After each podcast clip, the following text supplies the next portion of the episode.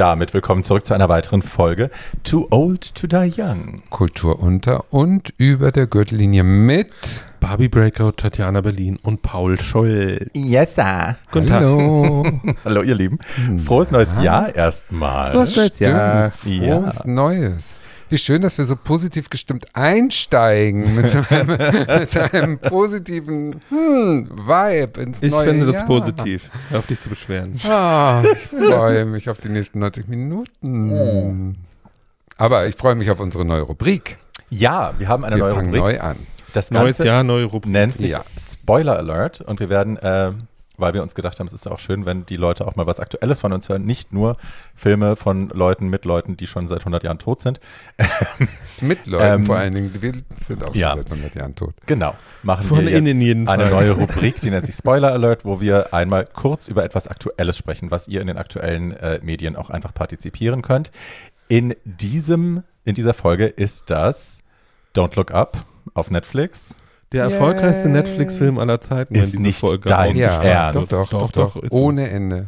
Ohne What? Ende. Zieht ab ohne Ende. Hat, weiß ich nicht, äh, ich habe die Zahlen nicht parat, aber es ist mit Abstand der erfolgreichste. Ist doch nicht dein Ernst.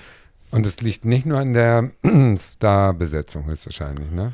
Nein. Also die Besetzung ist crazy. Ja, die ist crazy. Insane. Wer ist alles dabei? Leonardo DiCaprio, äh, Timothy Meryl Char Streep. Meryl Streep, Timothy Chalamet, äh, jo äh, nicht, nicht Herr Rogan, sondern der andere. Seth Meyers? Nein, Nee, Seth. nicht, nicht Seth Rogen, der andere. Ja, Whatever. auf jeden Fall alle bekannt. Jennifer, Jennifer irgendwas. Lawrence. Jennifer Lawrence. ja. Genau.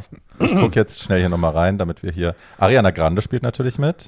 Naja, Ariana Grande spielt mehr oder weniger sie selbst. Ja, aber immerhin. Also Gut. es sind große Namen. Große genau, Kate Namen. Blanchett ist dabei. Ja, Wie konnte ich Chris? Evans Ja. ist dabei.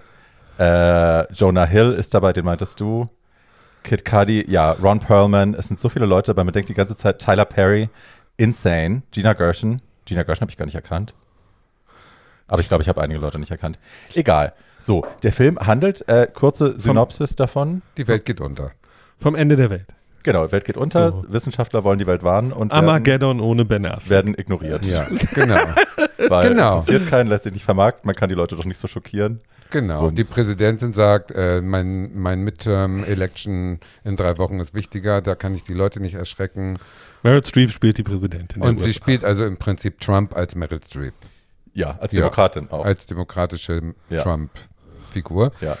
Und ähm, der arme Leonardo DiCaprio spielt einen völlig verstörten, und er spielt ihn auch eigentlich schlecht, aber egal, er spielt irgendwie diesen ganz verstörten Wissenschaftler, der so in seiner Welt gefangen ist und der mit seiner Ein Assistentin Astrophysiker.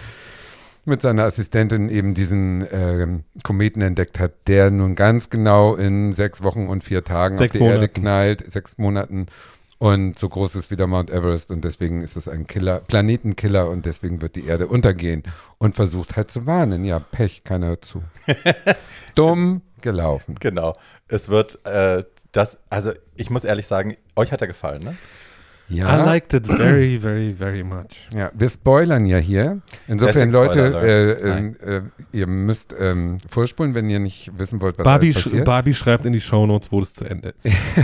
genau, die, der, die, der Kunstgriff ist, dass sie eben dieses, ähm, dieses Trumpsche Realität umdrehen und dass Fakten nicht mehr zählen und Fake News und so weiter, dass der das auf dieses Thema so genial als Satire übertragen kann. Deswegen liebe ein- ich den Film. Es ist eine Satire, das muss man dazu sagen. es ist aber eine Satire, die man, wie das ja so oft ist in den letzten fünf Jahren in Trumps Amerika, anguckt und denkt, das ist vielleicht gar nicht mal so unwahrscheinlich. Ich, also man genau. muss, ich finde, man muss nicht äh, den Fingerzeig immer zu Trumps Amerika machen, weil das ist ja auch bei uns nicht anders. Nee. Die Wissenschaftler waren sich seit Jahren den Mund fusselig, was Klimawandel angeht und immer wieder sagt die Politik, ja, haben wir verstanden, aber wir machen trotzdem eine andere Politik, weil wir können ja die Wähler nicht verschrecken. Also Ja, ne, überall, ja, ja. überall, auch bei uns. Auch Corona. Mit Corona, genau Dasselbe dasselbe in Ding. Grün, ja. Die Ja, aber- Wissenschaftler reden sich im Mund fusselig, die alle so, ja, haben wir gehört, aber Und dann sagt wäre es nicht schön, wenn wir zusammen Weihnachten feiern und dann können, sagt Cem. Ernst zu mir, Pellkartoffeln sind auch gutes Essen. Ja, so. Der, der, also mein persönlicher Höhepunkt des Films ist eine Wahlkampfveranstaltung, wo nun, nachdem der Wissenschaftler äh, mit seiner Assistentin an die Öffentlichkeit gegangen ist, um zu warnen und zu sagen, die, die Präsidentin interessiert sich nicht, die Welt wird untergehen, die will aber mit so einem Bill Gates-Verschnitt äh, das Ding ausbeuten lieber und so dass die dann anzetteln eine Kampagne, die die Präsidentin mit dem Titel Don't Look Up, also sie versucht ihr Wahlvolk dazu zu kriegen, einfach nicht in den Himmel zu gucken, um diesen großen ähm, Meteoriten, der jeden Tag größer wird, der Komet, äh, nicht zu sehen. Und das machen die Leute mit bis zu einem bestimmten Punkt, ja. wo einer hochguckt. Die haben und uns das ist mein Lieblingsmoment. Ja, ja, genau.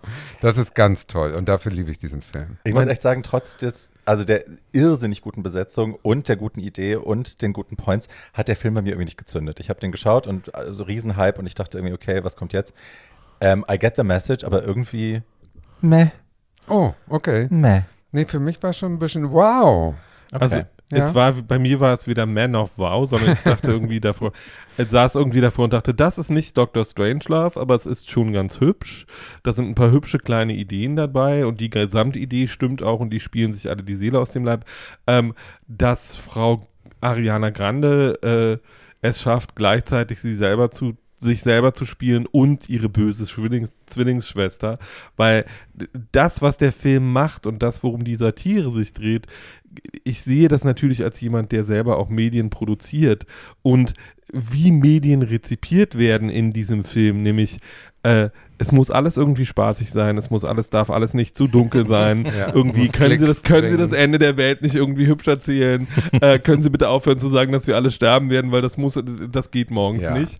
Äh, wie sollen die Leute dann in den Tag kommen? Dass Frau Grande dann beim großen Benefizkonzert, äh, weil es gibt eine Gegenkampagne zu Don't Look Up, die heißt Look Up. Und dann singt Frau Granda als diese Sängerin, die sie da spielt, einen Song, der Look Up heißt und voller äh, Phrasen ist und voller Gutmenschentum und äh, schwebt dabei dann irgendwie so durch ein vollgefülltes Stadion. Und das, was der Film macht, ist dem, und ich glaube, das ist, warum ihn einige Leute nicht mögen, nicht, nicht bei Barbie, bei Barbie habe ich, glaube ich, andere Gründe äh, gesehen, warum das so sein könnte, äh, ist, dass er ihnen ihren eigenen, ihren eigenen Medienkonsum vorstellt ja. und ja. vorhält und sagt, Absolut. ihr lasst euch übrigens mit Absicht verdummen. Ja, ja. das sage ich ähm, ja, seitdem in Deutschland Privatfernsehen eingeführt wurde. Seitdem du fürs Privatfernsehen gearbeitet hast? Ja, auch.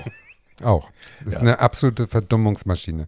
Und diese ganzen, oh nee, äh, dein Auftritt hat nicht genug Klicks gebracht und so weiter. Das ist ja genau wie heute die right. Leute funktionieren. Das ist so traurig. Right. Und schön, dass es mal so gezeigt wird, bash. Aber ob die Leute diese, ob ihr Verhalten nach dem Film sich ändert, nicht. das glaube ich auch nicht. Aber ich saß auch übrigens natürlich, weil ich ähm, ein zynisches kleines Monster bin, ähm, davor, Großes. Großes. Ähm, davor und dachte irgendwie so, we're all gonna die. I've been saying that for du, years. We're ja. all gonna die. Und dann ja. äh, so ja. und dachte die ganze Zeit dafür. Ich glaube halt nicht, dass die Leute davon überrascht werden, dass wir alle sterben werden, sondern ich glaube, dass es sehr wahrscheinlich ist, äh, ich als ansatzweise Buddhist sitze ja vor so einer, vor so einer Endzeit-Fantasie, wie dieser Film ist und denke, naja, das heißt ja jetzt nicht notwendigerweise, dass das Leben auf der, auf der Welt aufhört. Das heißt nur, dass die Menschheit halt weg ist und wir sind halt eine Spezies von irgendwie 70 Millionen Spezies auf diesem Planeten. Die dann und auch alle sterben. Die dann, naja, Übrigens. nicht alle. Außer aber, Cher. Naja, das, Kometeneinschlag. Das, naja, Außer diese, Cher. sagen wir mal, diese Extinction-Events, und das ist ja eins davon, gab es ja in der Geschichte dieses Planeten schon fünfmal. Das letzte ist noch gar nicht so wahnsinnig lange her. Das war das Ende der Dinosaurier. Ähm, und das, was es, es gibt ein fantastisches Buch, das heißt Die Welt ohne uns auf Deutsch. Äh, und da macht sich ein Evolutionsforscher äh, geht von einer Grundidee auf, nämlich was würde passieren, wenn die Menschheit von jetzt auf gleich, also innerhalb der nächsten fünf Minuten komplett verschwinden würde.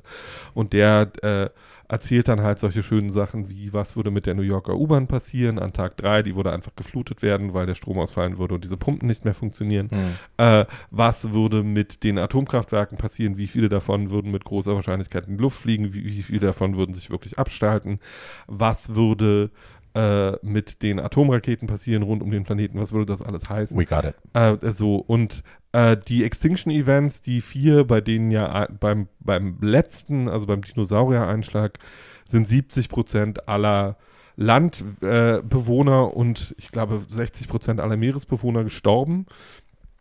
Äh, das hat wahrscheinlich ein paar Jahre lang sehr unangenehm gerochen. Ähm, aber so generell, das ist halt Teil von Evolutionsbiologie und ich, ich sitze vor sowas und denke, ich bin ein Mensch von inzwischen sieben Milliarden. Äh, wenn jetzt die Hälfte von uns äh, sterben würde, das wäre, dann wären ja immer noch 3,5 Milliarden Menschen da. Ja, Das aber miterleben so. willst du es ja nicht. Also ich möchte Nee. nicht hochgucken und da so einen Meteoriten haben und Nee, wissen, dass der also- runterkommt. Also das ist ja, das ist ja jetzt. Ich, also, I don't know. Ich hab, also ich habe schon. Wir, aber die Situation ist 2012 doch genau so, die.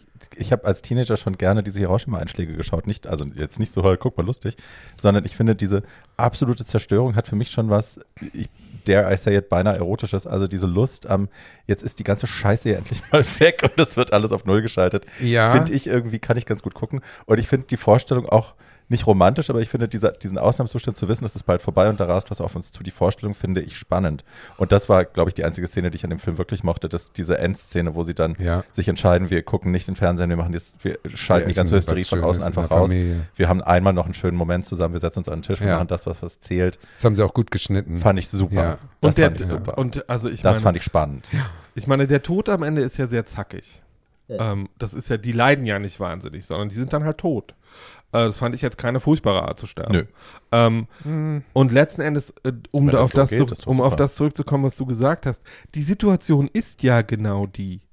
Also Klimaforscher sagen seit 50 Jahren, ihr habt noch 70, ihr habt noch 70, 60, 50, 40, 30, 20 Jahre Zeit, äh, um eine Erderwärmung ja, über ja, 2 Grad zu vermeiden. So. Ähm, und ich glaube inzwischen, ähm, das, aber das heißt jetzt überhaupt nichts, weil wie gesagt, ich bin einer von sieben Milliarden. Ich glaube, dass es kein gro dass das Interesse daran, die Erderwärmung über zwei Grad zu vermeiden, nicht groß genug ist. Nö. Ähm, und dass die Leute, die diese Erderwärmung verursachen, nämlich irgendwie, ich, irgendwie guck dich um. Ich bin seit fünf Jahren äh, oder sechs Jahren nicht mehr äh, mit dem Flugzeug geflogen. So. Ich habe kein Auto, ich bewege mich mit den öffentlichen Verkehrsmitteln und der Bahn oder dem Fahrrad. Und du hältst es Ähm, trotzdem nicht auf. Ähm, aber Nee. ich sehe, ich habe um mich rum lauter Leute, die ich nicht als schlechte Menschen äh, sehen würde und die, die, die sich sehr um Klimaschutz äh, kümmern oder irgendwie sowas. Aber du müsstest dir halt, und das ist das, was ich dann immer nicht verstehe, du müsstest dir halt 300 Jahre veganes Essen in den, in den Rachen stopfen, um einen Flug irgendwo hin außerhalb von Deutschland wieder gut zu machen. Das heißt, wir äh, so, und solange Deutschland der Reisekönig der Welt ist, solange werden wir uns mit der Klimakatastrophe auseinandersetzen müssen. Das ja, ist halt sie so. wird kommen. Insofern, guckt den Film. Äh, ähm, So you know what's happening. Lasst euch einen Schauer des äh, erwartbaren Endes über eure Schultern äh, glittern und äh, trinkt eins aufs Leben. So. In dem So. Sinne, oder? In dem Sinne leiten wir über zum unsterblichen Leben. Genau, nämlich äh, eine der Spezies, die auf jeden Fall äh, auch so einen Clash wahrscheinlich überstehen würde, Ja. sind Ja. die guten Vampire. Ihr Ja. habt das in der, in der, im Titel schon gelesen. Ähm, bei dem Tod von Anne Rice äh, war natürlich Paul, für Paul und mich war das ein großes Thema. Tatjana war eher so, Mäh. Ja, du weißt, wer sie war natürlich, Genau, aber ja. äh, Barbie und ich waren und Tatjana war Hu. Ja. Und- Ja, Das ist jetzt ähm, nicht so du hast es nicht so mit dem Übersinnlichen. Null. Erklär nochmal warum. Hexen war ja bei dir auch schon so schlimm. Weil Ich kann es relativ einfach erklären. Ich finde Horror doof und ich habe nie die Verbindung begriffen zwischen Vampir und Queer. Also äh, es ist eine völlig fremde ähm, ähm, Welt für mich und ich sehe nie diesen sexuellen Aspekt, wenn mir jemand in den Hals beißt. Das symbolisiert für mich null Orgasmus und ich habe damit nichts am Hut und ich habe es nie Ekstase. verstanden. Barbie, Null. erklär doch. Schmelzen. 0,00. 0, 0,0. Also ich glaube, die Verbindung zwischen Romantik und Lust und ne, all diese Dinge, die wir heute auch mit Vampiren verbinden, das ist ja relativ neu. Ich verbinde damit war ja Schmerz und ursprünglich Brutalität. Horror, eine Horrorfigur, ein Monster, ne? also auch in Bram Stokers Dracula. Ja. Das, was wir in dem Coppola-Film gesehen haben, wo Mina sich dann in ihn verliebt und ne, er dann plötzlich ganz jung und schön ist und sie eine wilde romantische Zeit haben, das war ja im Originalbuch ist das ja nicht drin, also das hat ja Coppola dazu Wir wissen gedichtet. nicht, von welchem Film du redest. Und, Doch, natürlich. wel- Von welchem? Der Bram Coppola, Bram Stokers Stokers Dracula. Dracula, Ach so. mit Winona Ryder Ach so. und Keanu, Keanu, Anthony und Hopkins. Okay. wie sie alle heißen. Mhm. Ähm, ne, das ist ja, ich glaube, das ist auch mit Anne Rice eigentlich eingeläutet worden, dass äh, Vampire auch als romantische Wesen besetzt und verstanden werden. Ja, Vorher aber war es halt hatte einfach immer das mit Monster. Sexualität zu tun. Es hatte immer was zu tun mit kommt nachts und also- Flüssigkeitsaustausch und der Biss äh, als Penetration. Ja, aber eben nicht als begehrliches Monster, sondern halt als Monster. Nein, als Monster, Als die. Dunkelheit, Ja, als das, genau. was dich Sexualität übermannt, wo du keine als Kontrolle drüber hast. Horror. Ja, sure. Ja, genau. Sure. Das war schon So. immer. Ja. Aber ich, ich, ich sehe, da- ich nehme das nicht an mich ran. So. Naja, ich glaube, die, die, die Queer-Kodierung hat ja stattgefunden, äh, so in den 50, 40er, 50ern, als man irgendwie nicht, äh, queere Charaktere nicht anders erzählen konnte, als sie halt irgendwie als Monster zu erzählen, zumindest in Hollywood, ähm, wo sie dann eben angefangen haben, man hat dann verstanden, dass sie queer waren, ohne dass es gesagt werden musste. Also es wurde, wurden verschiedene Dinge erzählt. Weil Bella Lugosi so komisch gesprochen hat. Ich habe du, ich habe dir diesen, äh, wie heißt der Mama Frankenstein, den ich dir geschickt Ja. habe, den du machen oh solltest. Gott. Der ist auf Amazon, ihr müsst den schauen, ich packe den in die Show Notes. Horror. Sehen alle aus, als kämen sie aus, äh, ja, aus der bunten Kiste von Alles Zabel. Ähm, without Shade. Aber es Ja. sieht sehr nach einer Teufelsberger Produktion aus. Der ist so ein Zwillingspaar. Und of course they're gay. Everybody's fucking gay. Ja. Also alle haben sie, tragen sie Make-up, alle tragen sie irgendwie gerüschte Hemden, alle haben sie lange Fingernägel äh, und bewegen sich so und reden so. Ähm, ohne dass es hier gesagt wird. Also ja, diese Queer-Kodierung, die war ja immer da und ich glaube, die Ausgestoßenen der Gesellschaft haben schon auch kapiert, also auch queere Menschen haben schon auch kapiert, da ist eine Identifikationsfigur für mich, weil ich auch ausgestoßen bin, weil ich auch ein Leben erlebe, das andere Solche so negativen erleben. Figuren habe ich mir nicht gesucht. Na, sagen wir mal so, die Queerkodierung beim Vampirfilm hat ja relativ früh angefangen. Also der erste lesbische Vampirfilm, den es gab, hieß Camilla. Äh, der basierte auf einer Novelle. Ähm, und das war schon zu Stummfilmzeiten. There you go. Also, so, ähm, das heißt, die erotische Aufladung, die diese Figur einfach äh, für viele äh, Menschen hat und dadurch, dass das Men dadurch, dass das Frauen sind, die die Haut anderer Menschen penetrieren, Mhm. ähm, egal ob das jetzt Männer oder Frauen sind, aber bei Camilla sind es halt Frauen. Das basiert auch auf einer Novelle, die noch vor Dracula veröffentlicht worden ist, weil es diesen Blutsauger-Mythos, egal ob du den jetzt irgendwie in Mexiko mit dem Chupacabra ansiedelst oder in der chinesischen Kultur gibt es genauso blutsaugende Dämonen, Geister. Rumänien, also Rumänien Äh, ist ja eh riddled with also, Und in der- in der, sagen wir-. Ja, sagen wir mal, in der, äh, in der osteuropäischen äh, und südosteuropäischen Kultur ist ja dieses und die Idee, dass irgendjemand über Nacht kommt und einem die Lebensenergie raubt, auf welche Art auch immer, ähm, die ist ja nur so alt wie die Menschheit. Right. Ähm, und das in eine Figur zu übersetzen, die äh, Zähne hat und die sich vom Blut anderer Menschen ernährt, ähm, das ist, das hat Frau Shelley nicht erfunden, das hat sie nur Nee. sehr hübsch zusammengefasst. Ja. Ähm, Und wieso wurde Anne Rice dann äh, so groß? weil Anne Rice Warum in, seid ihr traurig, weil sie Anne, tot ist? Weil Anne Rice in den 70ern die, 76, ja. die ein zutiefst politisches und zutiefst unruhiges äh, ähm, Jahrzehnt. Jahrzehnt waren, etwas gemacht hat, was man damals einfach nicht machte, weil die hat eine große romantische Erzählung geschrieben in der Mitte von lauter Hardcore Political Novels. Irgendwie Gore Vidal hat eine große politische Erzählung nach der anderen angezettelt. Äh, die Filme aus dieser Zeit sind alle hochpolitisch und sehr engagiert. Und dann kommt halt Frau Rice, die sagt, ich schreibe jetzt so lange über mein totes Kind, bis ihr das mögt. Claudia in dem Fall. ähm, und Da, lass mich kurz ein bisschen Ja. was zu Anne Rice erzählen, da macht das Gerüst, glaube ich, ein bisschen mehr Sinn. Ähm, also Anne Rice ist geboren worden am 4.10.1941, ist jetzt gestorben am 11.12. an den Folgen eines Schlaganfalls. Ähm, Tochter irischer Einwanderer, in New Orleans geboren.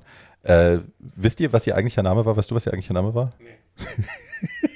du wirst nicht drauf kommen bei allem raten. Howard Allen O'Brien. Charming.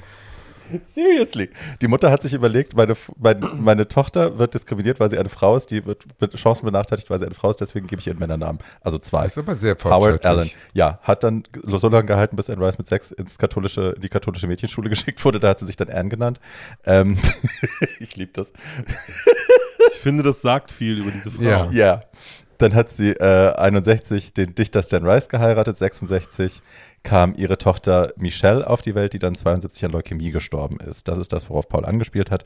Äh, Michelle ist die Figur der Claudia auch in Interview mit dem Vampir, was ihr erstes Buch war, was sie 76 rausgebracht hat.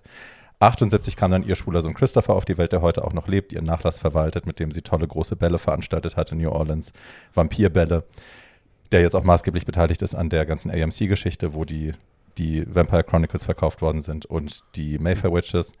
Ähm, und sie war, also sie ist sehr katholisch erzogen worden, ähm, auch von zu Hause aus war man sehr katholisch und sie war eine extrem gläubige Christin, ist dann, also hat auf dem College sich schon ein wenig entfernt von dem sehr strengen Glauben, ist dann aber mit dem Tod der Tochter komplett vom Glauben abgefallen. Erstmal hat sich als Atheistin ähm, bezeichnet und geoutet äh, und hat dann eben ne, angefangen, diese Bücher zu schreiben. Äh, hat dann über, also ne, Interview mit dem Vampir 76 war das erste Riesenerfolg, ist bis heute, ich glaube, das erfolgreichste Vampirbuch aller Zeiten. Ich glaube noch erfolgreicher als Stephanie Meyer, ich bin mir gar nicht mehr sicher. While es ist jedenfalls, es ist, jedenfalls, es ist jedenfalls das Begründungsbuch des gesamten moderneren Pop, ja. Pop-Vampir-Mythos Ja. So. Und ähm, die Vampire Chronicles, also es basierte auf diesem einen Buch, das sollten dann, erst hat sie, glaube ich, hatte sie nur vier geplant oder so, mittlerweile sind es zwölf Bände der Vampire Chronicles, also die nur in diesem Universum spielen, äh, mit verschiedenen Vampiren, die alle mehr oder weniger miteinander auch zu tun haben.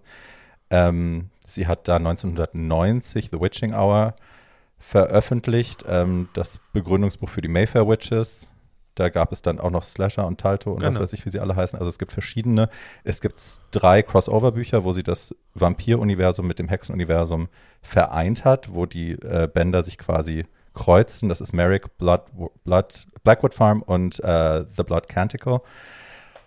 Und sie ist mit ihrem Glauben äh, ging das vor und zurück. Also sie ist vom Glauben abgefallen, dann hat sie den katholischen Glauben wiedergefunden, dann hat sie aufgehört, über Vampire zu schreiben und hat eine Saga über Jesus Christus angefangen, dann hat sie äh, mystische Krimis geschrieben über die, ich glaube, die Nephilim oder so. Ich habe es gar nicht die, irgendwo aufgeschrieben. So ist die dritte Reihe, die sie begründet hat, von der Barbie gerade redet, heißt Angel Time. Ähm, und da nee, schreibt nee, nee, sie wirklich über, über Engel. Ähm, und da gibt es, glaube ich, drei Bücher. Ja. Und dann hat sie, äh, einfach mal so, weil sie Anne Rice ist und das gut findet, hat sie ähm, die Dornröschen-Trilogie. Aber nicht dem, unter ihrem Namen. Nein, hat sie aus dem Boden gestampft. Das ist äh, SM-Erotik. Äh, Literatur. Äh, sie hatte dafür drei verschiedene Pseudonyme. Sie hatte äh, Anne Rampling, dann hatte sie A. Rockalore und A.N. Rockalore. Ähm, ja, waren halt SM-Bücher. Und Eden hat sie auch noch geschrieben. Na, sie, hat, sie hat ganz bewusst ähm, also nachdem sie, nachdem die ersten zwei Bücher der Vampir-Saga ein riesiger Erfolg waren, das erste überraschend, das zweite dann nicht mehr so überraschend, ähm, also, und riesiger Erfolg heißt, dass die waren in den Top Ten der weltweit am meisten verkauften Bücher in ihren jeweiligen Erscheinungsjahren. Also sie war die ähm, Rowling der 70er Jahre sozusagen. Sie, sie war einen neuen Kosmos sie war, die, sie war die Sydney Sheldon der Vampirliteratur. Oh ja, Sydney Sheldon. ähm, ja. Und ähm, dann, sie hatte aber schon immer äh, ein Interesse an SM und hat sich aber auch nie dafür vorgescheut. Sehr katholisch. In ihrer, in ihrer, genau, sehr katholisch. In ihrer Karriere dann einfach zu, äh, so, das ist ganz süß, wenn man jetzt mal Interviews von, von ihr anguckt, das habe ich nach ihrem Tod nochmal ausgiebig getan, sagt sie halt auch jedes Mal, wenn sie gefragt wird, I wanted to write porn. uh, because I like porn. so. Uh, also dann sitzt da diese inzwischen ja doch relativ betagte äh, so Anfang 70-Jährige und sagt, I wanted to write porn and I, I like SM porn, so I wrote SM porn, fuck you. Und ja. äh, sie hat sich auch immer am liebsten von ihrem Sohn interviewen lassen und das ist in den letzten Jahren dann irgendwie sehr bizarr, weil dann sitzt da ihr Kind und redet mit Mama über den SM porn, den sie geschrieben hat und das ist auch sehr erfrischend, finde ich. Ja, das Ganze ist, äh, also es gibt zwei Filme aus dem Vampir-Universum, äh, nämlich äh, Interview mit dem Vampir ja, äh, mit Tom Cruise, Antonio Banderas, äh, Brad Pitt und Kirsten Dunst unter anderem. Unter anderem ähm, und dann äh, ein paar Jahre später haben sie dann Queen of the Damned, äh, auch eins ihrer Bücher, ähm, verfilmt mit Stuart Townsend und äh, Alia. Was also wirklich auch ein super Trash geworden ist. Der Film ist so schlimm, man kann den echt nicht gucken und also die wahren Fans meiden den. ähm, wir sind alle sehr excited, oder zumindest Paul und ich sind sehr excited. Tatjana dreht Däumchen und kräuselt die Lippe, ähm, dass jetzt AMC sich diese Option gesichert hat und dass sie in Produktion sind und dass sowohl das Vampir-Universum als auch das Hexen-Universum jeweils ihre eigene AMC Primetime-Show äh, bekommen ne, also AMC, die haben The Walking Dead und so gemacht, äh, die kennen sich aus, die wissen, wie das geht. Ähm, da erwarten wir Großes, das wird irgendwann 22 kommen, die beiden Sachen auf den Markt. Äh, ja, I'm very excited und ich vermisse Anne Rice sehr. So, obwohl ich die letzten Bücher Schrott fand, muss ich sagen. Princess Star fand ich schlimm, äh, Atlantis fand ich schlimm. Also ja. Okay, Schrott. aber die hat das alles sozusagen modernisiert und in die Popkultur gebracht und seit den 70er Jahren ist der Vampir jetzt der heiße Scheiß. Also es würde, Twilight zum Beispiel hätte es so nicht gegeben, glaube ich. Mit dem Erfolg hätte nicht Anne Rice das eingeführt, Ja. dass man Ja. Vampire romantisch, sexuell Okay. besetzt und die heiß findet und gerne mit denen Okay. tauschen wollen Also würde sie- oder sie- mit denen leben wollen würde. Anne Bitte Rice. Anne Rice, um da den Übergang hinzukriegen, ähm, hat sich zu den Stephanie Meyer Büchern, die die nächste dann zwa- 2025 Zu der kommen wir noch. 20 Jahre später, genau. Deswegen, ich will den Übergang gerade machen. Ähm, hat sie immer gesagt, sie bewundert Frau Meier, weil sie überhaupt genauso wie sie äh, True Blood als Serie sehr bewundert hat, weil sie immer überhaupt nicht auf die Idee gekommen wäre, äh, Vampire in ein proletarisches Umfeld zu stopfen oder Vampire auf der Highschool stattfinden zu lassen, sondern das, was Anne Rice macht, ist ja klassische historische Mhm. äh, Vampirliteratur. Also das, die ist, das ist keine moderne Literatur, Mhm. sondern das ist schon sehr in der Tradition, in der ro- großen Ja, ja, ja. romantischen, philosophischen Tradition von Frau Shelley. Und was hat nun die andere neu gemacht? Da, zu Stephanie Meyer erzähle ich später noch mehr. Ich will jetzt so, nicht okay. gleich beide am Anfang miteinander Das verbraten, stimmt. weil Stephanie Meyer ist nochmal ein anderes Kapitel. Okay, denn Spoiler, Spoiler kommt später. So, dann. Jetzt kommt Kunst. Äh, naja, genau, jetzt kommt. Jetzt, jetzt Ihr merkt, Tatjana will fertig werden mit der Folge. Sie Komm, hat komm. keinen Bock auf die Scheiße. Doch, mit den, Für mich ist das alles neu. mit den untoten, das ondulierten so, ich, den glaub, glaube ja, dass der Film, über den ich jetzt rede, der auf Deutsch den merkwürdigen Titel So finster die Nacht hat und auf Englisch Mhm. den sehr viel schöneren Titel Let the Right One In, ähm, der würde dir auch gefallen, weil das einfach ein wahnsinnig guter Film ist. Ja, es geht auch um Vampire, aber ähm, es geht um etwas, um das hat Anne Rice, glaube ich, wirklich erfunden, nämlich das Vampirkind gab es, glaube ich, vor Claudia in Interview with a Vampire nicht. Und äh, so finster die Nacht erzählt auch von einem Vampirkind und zwar in den 80er Jahren in einem Vorort von Stockholm. Ich finde, es hat, es hat auch immer was von Wahlfamilie. Ne? Das Vampirthema hat immer auch ein Wahlfamilienthema. Mit wem will ich die Ewigkeit verbringen? Wen suche ich mir aus, um den zu meiner Familie hinzuzufügen, dass wir auf ewig zusammenbleiben? Ja. Oder Genau, so losgelöst von ähm, dem tradierten so Erzählsystem? macht, so macht äh, Regisseur Thomas Anderson mit dem Drehbuchautor John R.V. Lindquist, auf dessen Roman der Film auch basiert, ähm, der auch das Drehbuch geschrieben hat. Ähm, und die beiden beschäftigen sich halt mit einer klassischen Highschool-Erzählung. Es gibt einen kleinen blonden schwedischen Jungen, der heißt Oscar und wird in seiner Schule immer gemobbt und gehänselt und äh, körperlich und verbal bedroht von den anderen sehr heterosexuellen Jungs, die auch Geld haben. Er hat nicht so Geld, sondern lebt mit seiner äh, alleinerziehenden Mutter zu Hause ähm, und kriegt eines schönen, sehr verschneiten Stockholmer Abends eine neue Nachbarin, nämlich äh, die heißt Eli und wird von der wunderbaren Lina Landerson gespielt. Äh, und Leni, äh, äh, beziehungsweise Eli zieht mit ihrem, mit ihrer Vaterfigur, das ist nicht ihr Vater, wie wir äh, im Verlauf des Films erfahren, in die Nachbarwohnung von Oscar. Und das ist aber jetzt keine, das hat überhaupt nichts Glamouröses, sondern das ist halt so ein Sozialwohnungsblock äh, irgendwo am Rande von Stockholm, in dem dieses äh, relativ malträtierte kleine Jungenkind wohnt. Und äh, die beiden treffen sich zum ersten Mal, als Oscar im Innenhof dieses Blocks damit beschäftigt ist, einen Baum zu bedrohen, weil das Erste, was wir in diesem Film hören, ist Oscars Stimme, der immer sagt, komm Schweinchen, komm Schweinchen, dann blute doch, dann schrei doch, dann mach doch irgendwie, quäl, äh, lass dich doch quälen. Ähm, und wie wir dann später lernen, ist genau das, das, was die, was die Hetero-Jungs sozusagen Oh. äh, immer zu ihm in der Schule sagen. oh. Ähm, und als er das dann diesem Baum sagt, weil er lernen will, wie man sinnvoll darauf antworten und wie er sich so kann und wie er sich wehren soll, kriegt Eli das halt mit und findet das interessant, sagt ihm aber auch gleich, wir können keine Freunde werden. Und dann sagt Oscar, warum können wir denn keine Freunde werden? Das muss ich überhaupt nicht begründen. Wir können einfach keine Freunde werden. Schluss jetzt.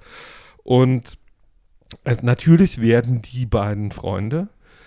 Ähm, aber so finster war die Nacht, äh, oder so finster die Nacht dieses war, schiebe ich da mal ein, weil ich es grammatisch sinnvoll finde, das ist aber falsch, so heißt der Film nicht, ist unfassbar brutal. Die erste Szene, an der das auffällt, ist, wir sehen, wie Hakan, die Vaterfigur, die Eli da mitbringt, einen jungen Mann im Wald äh, mit Lachgas betäubt und ihn dann versucht ausbluten zu lassen und dieses Blut in einen Kanister zu füllen. Wir wissen aber noch nicht genau, warum das passiert, sondern man ist in, mit dieser hochästhetisierten und sehr gut ausgeleuchteten Szene irgendwie allein und weiß nicht genau, guckt man gerade einen Film über Serienmörder, guckt man gerade einen Film über einen Wahnsinnigen. Jedenfalls stellt sich dann relativ fix raus, weil das, dieser Mordversuch misslingt und dieses Blut wird nicht abgeliefert, was dazu führt, dass Edi auf die Jagd gehen muss. Und dann sieht man, wie dieses sehr androgyne Wesen einen Erwachsenen massakriert. Äh, in der sehr verschneiten, irgendwie hochromantisch kalten Landschaft dieses Vorortes. Und da begreifen wir, ah, es geht hier um Vampire. Und das ist aber in diesem Setting, weil es sieht eigentlich aus wie ein, so wie ein schwedischer Sozialkrimi, mhm. nur dass es sehr viel schönere Bilder sind, weil die Kamera unfassbare Arbeit macht in diesem Film. Ähm, und long story very short, ähm, am Ende sind Eli und Oscar sowas ähnliches wie ein Paar und auf einer großen Reise miteinander. Das ist der Schluss. Und vorher hat Eli noch, äh, und das ist die große Rachefantasie, wegen der Barbie und ich diesen Film auch so lieb haben, äh, für Oscar äh, alle seine Leute, die ihn mobben, abgeschlachtet. Ach, das ist ganz schön. Das finde ich ganz gut. ja. Und wenn ich das nicht sehen muss, wie, dann finde ich die Idee theoretisch nein, das, schön. Das Tolle, das Tolle daran ist, diese Schlachteszene äh, sieht man auch nicht, weil diese äh, ähm, Oscar soll dann auch schwimmen lernen und Oscar wird von diesen Jungs in einem Schwimmbad äh, festgehalten und soll drei Minuten unter Wasser gedrückt werden, äh, weil er sich vorher wirklich einmal richtig gewehrt hat. Ja, tot, nicht? Und ähm, dann sieht man, wie Oscar unter diesem, äh, unter der Wasseroberfläche versucht äh, zu atmen und nicht zu ersticken. Und du siehst überhaupt nicht, wie diese Personen abgeschlachtet werden, sondern du hörst nur irgendwelches Tohuwabohu über der Wasseroberfläche, während du Oscar dabei zuguckst, wie er vielleicht stirbt. Und dann siehst du irgendwie abgerissene Gliedmaßen und Köpfe ins Wasser sinken. Okay. Ähm, und äh, Tatjana ist wieder raus. Nein, nein, nein. Ich finde, die äh, so Rachefantasien ist ja halt in Ordnung. Also der arme, kleine, gemobbte Oscar. Also ist der denn zum Schluss, wird er auch Vampir? Nein, er wird kein Vampir, okay. sondern ähm, wir begreifen, also es kommt auch, dabei werden fantastische Bilder produziert. Es gibt auch äh, Figuren in diesem äh, Universum, die eigentlich aussehen wie aus einem Karosmeki-Film, mhm. äh, die dann aber auch äh, merken, dass sie, äh, die werden gebissen ähm, und sind dann Vampire und äh, beenden ihr Leben aber freiwillig und selbstständig. Es gibt wahnsinnig tolle, sehr realistische Aufnahmen davon, wie Leute Gebäude hochklettern, wie Leute aus Fenstern stürzen, wie jemand in einem Krankenhausbett verbrennt, freiwillig. Sind denn Vampire im Prinzip glücklich, dass sie unsterblich sind oder sind Vampire die ewig unglücklichen Geschöpfe danach? Also es ist normalerweise wird die große moralische Frage ist ja die, wenn du jetzt Vampir wärst von heute auf morgen, wärst du in der Lage zu töten, um dich am Leben zu halten und das ist, ne, da ist das ja. Ähm, ob man damit glücklich sein kann oder nicht, ähm, und die meisten Autoren umschiffen das so ein bisschen, indem sie äh, mit dem Vampir werden quasi auch so eine, so eine moralische Befreiung da reinschreiben. Also plötzlich habe ich all diese alten moralischen Betrachtungen nicht mehr. Ich bin plötzlich davon befreit von der weltlichen Moral. Ich bin ein wildes Tier. Äh, ich habe keine natürlichen Feinde. Ich kann machen, was ich will. Ähm, es gibt aber auch bei Anne Rice, also Louis zum Beispiel, der von Brad Pitt gespielte im Film, ist ein gutes Beispiel. Es gibt äh, die Vampire, die daran eigentlich scheitern ja. und konstant leiden und sich damit eben nicht abfinden können, die ihre alten Wertvorstellungen behalten haben, ihren moralischen Kompass behalten haben. Und der ernährt sich dann ja. eben von Ratten. Ja. Oder bei Anne Rice die ganze Kallenfamilie, die halt irgendwie ne, äh, wild jagt anstatt Menschen, weil können sie nicht. So. Ähm, okay. Aber meistens ist es eben so eine moralische Befreiung. Ich oder auch vielleicht eine emotionale Armut dann. Äh, ich hab, beschäftige mich damit nicht mehr. Ich habe Ja. das nicht mehr. Und Okay. das, das, was Lindquist und Andersen hier machen, ist halt eine Spiegelung dieser ganzen Geschichte, weil Mhm. es ein Kind ist, dass das ganz. Also er stellt, Oscar stellt Eli irgendwann die Frage, wie alt sie denn eigentlich ist. Ähm, und sie antwortet darauf, ich bin zwölf, aber das bin ich schon sehr lange. ähm, und ähm, Oh Gott. Ja. ähm, das Faszinierende an diesem Film ist, dass äh, äh, Andersen hier was macht, äh, was viele Vampirfilme machen, nämlich diese Figur, die der, also Eli hat kein wirklich ihr zugeordnetes Geschlecht. Ähm, du könntest sagen, das ist ein androgynes Mädchen. Oscar stellt ihr irgendwann, also sie stellt Oscar irgendwann die Frage, ob er glaubt, dass sie jetzt sein Girlfriend ist. Und sagt dann, und dann sagt Oscar, ja, warum denn nicht? Und darauf antwortet sie, aber dir ist schon klar, dass ich kein Mädchen bin. Also es steht und es gibt Mhm. auch so eine, ähm, es kommt darauf an, welche Schnittfassung man guckt. Ähm, die Schnittfassung ab 18 hat auch eine Szene, ähm, die eine Transmetapher ist, wo er ihr einmal dabei zuguckt, wie sie sich umzieht und man dann halt sieht, dass ihre Vagina, die sie vielleicht mal hatte oder eben nicht, zugenäht ist. Hm. Weil sie hat halt keine, sie scheidet halt nicht aus. Das heißt, sie braucht das alles nicht. Äh, und sie ist eigentlich ein androgynes, geschlechtsloses Wesen. Und ihre, und ihre Definition ist halt nicht äh, Frau oder Mann, sondern Vampir. Ähm, und das gibt es ja auch in anderen Vampirkonstellationen, dass, egal ob das jetzt bei Interview with a Vampire ist, wo wir eine schwule Wahlfamilie haben, die aus zwei Männern und einem Kind besteht, ähm, oder wenn wir solche Sachen wie Poppy C. Bright angucken, deren 80er Jahre Vampirliteratur ja eine sehr viel dunklere äh, und eine sehr viel derbere Version von True Blood ist, also wo die Leute wirklich extrem arm sind und wo es um Sumpfbewohner geht äh, und darum, dass alles unglaublich neongepunkt gewaltvoll, gewaltvoll ist. Ähm, diese, diese, dieses Moment von, wir inszenieren eine Figur als zwischen den Kategorien lebend, ich will jetzt nicht Geschlecht sagen, aber zwischen den Kategorien lebend, ist schon sehr wichtig für den Vampirmythos und auch so wie ihn, äh, in, so wie er in Camilla oder bei Shelley erzählt wird, diese Figuren sind ja nicht, sind keine Menschen mehr. Ja. Und damit sind sie auch allen menschlichen Kategorien abhold. Aber damit bringt es, äh, bringt es es für mich nicht näher als Identifikationsfigur, dass sie keine Menschen mehr sind und androgyn. Ich hatte das halt Ich als sehe mich dann nicht trotzdem. Kind schon. Also ich habe als Kind, äh, damals war es Angela Sommer-Bodenburg, der kleine Vampir. Und ich war mega Fan. Ich war sogar mal bei einer Lesung, bei einer Vorlesung Oh. von ihr. Ja, war, ja, ja so. Ähm, und da, ich, ich habe ja wirklich, ich, ich hatte ein Vampir-Cape und habe mich damit nachts in die Badewanne gelegt Oh. und habe das Fenster aufgemacht und habe gehofft, jemand kommt und holt Ja. mich und beißt mich und mich mit. That didn't happen. Okay. Ich warte immer noch. Also if somebody hears this and you're a vampire, Okay. ein richtiger, dann könnt ihr mich gerne holen. Oh. Ähm, ich fand das immer schön, die Idee, einfach auch aus diesem Leben irgendwie raus zu sein. Also jetzt nicht, weil ich das Leben an sich so scheiße finde, aber irgendwie ein Leben zu haben, wo du fliegen kannst, wo du unsterblich bist, wo dir nichts wehtut. Ich fand das immer reizvoll. Mhm. Nein? Ich habe natürlich im, Dafür ist sie doch viel zu hanseatisch. ja, höchstwahrscheinlich. Ich habe immer überlegt äh, zu dieser Folge, wo habe ich einen äh, Anknüpfungspunkt zu äh, Vampiren, weil ich habe die Bücher alle nicht gelesen, ich habe die Filme nur zehn Minuten geguckt, Mhm. so. Und ähm, da fiel mir in meinem Badezimmer auf, dass ich da ja ein, ähm, äh, wie heißt das, äh, so eine ähm, Gesichtsmaske habe von der Firma des Mannes von Susanne Ohlen. Susanne Ohlen?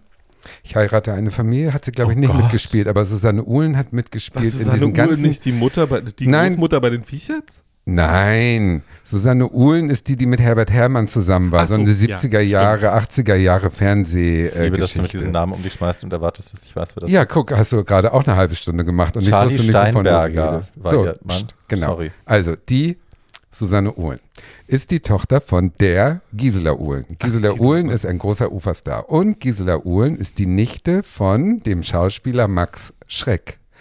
Und Max Schreck Nosferatu. wurde genau unsterblich durch diesen ersten deutschen äh, Weimarer Republikzeit 20er Jahre Nosferatu-Vampirfilm. Friedrich Der- Wilhelm Murnau. So, das war der Regisseur, den kannte damals noch keiner. Heute ist er ein Weltstar durch diesen einen Film.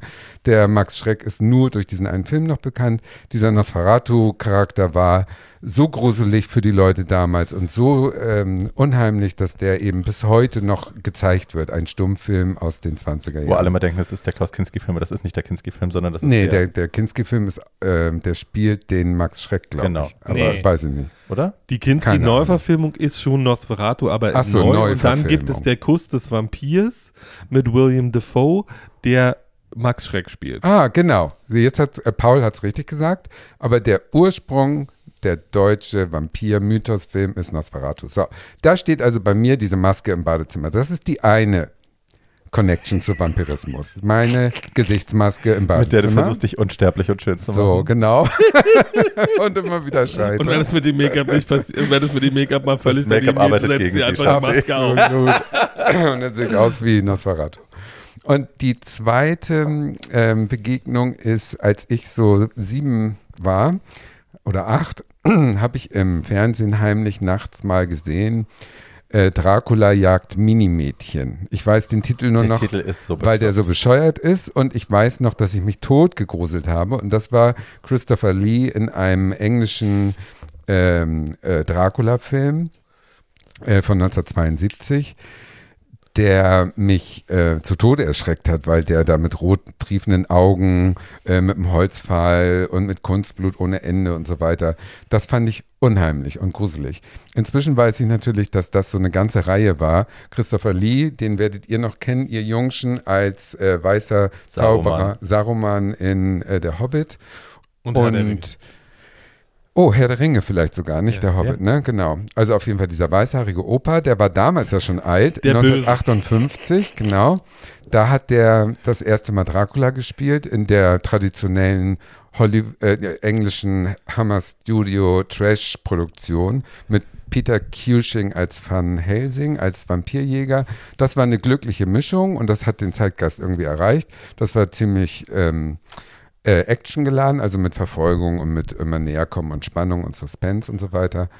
Und das war so erfolgreich, dass sie dadurch äh, bis 1972 Filme durchproduziert haben. Mal hat Christopher Lee mitgemacht, weil seine Gagenforderungen ähm, ähm, unterstützt wurden. Mal war er in einer Folge nicht dabei, weil es nicht so war. Und so ging das hin und her. 72 war der letzte Film zusammen mit diesem Peter Cushing. Und, und da schließt sich wieder für mich der Kreis, damals war ich also schon scheinbar begeistert von den üppigen Brüsten von Stephanie Beecham. Stephanie Oh. Beecham, uns bekannt als Sable Colby Oh. Aus Denver Clan und aus die Colbys natürlich. Die war damals das Opfer, das schreiend durch die, Die äh, Melly Magic bei Dynasty. Ja, genau, Ja, genau, genau. Die. Melly Magic von Dynasty. Und die hat damals mitgespielt und diesen Film habe ich jetzt gestern nochmal wieder gesehen und er hat mich unterhalten, sagen wir mal. Also es ist wirklich so, da haben sie versucht eben äh, diesen Mythos äh, Dracula aus diesen alten Karpaten-Schloss-Setting ins London der 1972, also ins Hippie-London zu bringen. Und dann werden dauernd irgendwelche bekifften Hippies, die entweder Sex haben oder kiffen, machen dann mal eine schwarze Messe und dabei wird Dracula wieder erwägt und solche Sachen. Also ne, äh, der Film ist äh, relativ unterhaltsam, wenn man ihn als rein Trash ansieht. Und äh, ich habe ihn wenigstens bis zum Ende geguckt, was mir mit Mama Dracula nicht gelungen ist und was mir noch mit ähm, Begierde mit Catherine Deneuve nicht gelungen ist. warum denn nicht? Ja, tot langweilig. David Bowie, der stundenlang in den Spiegel guckt und sieht, dass er älter wird. Und Catherine Deneuve in einem 80er-Jahre-Fümel, den sich nicht mal Tatjana trauen würde, heutzutage anzuziehen. Und so das schlecht heißt Das geschminkt. Weiße mit den breiten Schultern? Ganz schlimm. Und dann hat sie so blauen Lidschatten und rote Lippen und lila äh, Wangenknochen. da? Und schläft Oh. mit Susan Sarandon. Ja, und Susan Sarandon muss immer irgendwelche komischen Affen zugucken, wie sie, wie sie sich umbringen. Und das ist so ineinander geschnitten, dass keiner versteht, worum geht's eigentlich gerade. Naja, Tatjana Überhaupt nicht es mein Film. 0,00. Aber insofern, also diese Trash-Reihe mit Dracula und Christopher Lee als Dracula, die kann man vielleicht nochmal sich so angucken, wenn man sich nicht groß gruseln will, sondern einfach nur ein bisschen lachen. Das ist ja ein eigenes Genre irgendwie gewesen, ne? Gerade Ja. so 60er, 70er Italien. Ähm, da ist ja, also ich habe den Fehler gemacht, eben Mama Dracula anzugucken, weil der mir bei Amazon Prime äh, an, aufgeploppt wurde, angeboten wurde vom Algorithmus. Und seitdem äh, offeriert mir der Algorithmus nur diese Filme. Und ich bin völlig über. so viele also ich von, kann die ja. gar nicht gucken, aber äh, es gibt so viele davon. Ich habe gestern spaßeshalber in einen reingeschaltet und das ist halt, ne, also üppig, üppig bebrüstete Frauen Ja. mit, mit sehr hochgeschnürtem Dekolleté äh, gucken, werden aus der Wäsche. geistig kontrolliert von irgendeinem bösen Mann mit weit aufgerissenen Augen. Dann haben sie auch immer weit aufgerissene Augen und es ist irrsinnig schlecht gespielt. Alles. Irrsinnig es ist ein Genre für sich selbst. Ja. Dieses Ja. europäische Absolut. Trash-Vampir-Ding. Absolut. Ja. Und das ist natürlich schön, dass dieses Genre denn so eine Evolution durch Anne Rice und durch wen auch immer. Durch Andy Äh, Warhol unter anderem und den von uns hochverehrten Udo Kier. Stimmt, der hat auch Dracula, Dracula? gespielt. Ja. Ja. ja. Aber die, also habe ich nie gesehen, weil mich Horrorfilme nicht interessieren, wisst ihr ja insofern. Na, das ist meine Vampirgeschichte Nummer eins. Okay. So. So. Alle gucken ein bisschen leer vor sich hin und wissen nicht, wie sie jetzt zur Euphorie wieder zurückfinden Wir machen sollen. jetzt einfach einen Tatjana-Übergang. Wir machen Fabi, Werbung. möchtest du weitermachen? I will. Ähm, ich will dann jetzt, spreche ich über den Film oder spreche ich über Stephanie Meyer erst? Du kannst, Über Stephanie Meyer, ich weiß nicht, wer es ist. Stephanie Meyer ist die Schöpferin, die J.K. Rowling in dem Fall, die das Twilight-Universum aus dem Boden gestampft hat. Also die Das, diese Softpornos mit diesem blassen Typen. Keine Softpornos, erfolgreiche leider. Buchreihe. Ähm, erstmal, es sind äh, drei Bücher plus dann nochmal Anhängsel gewesen und äh, Prequels und so.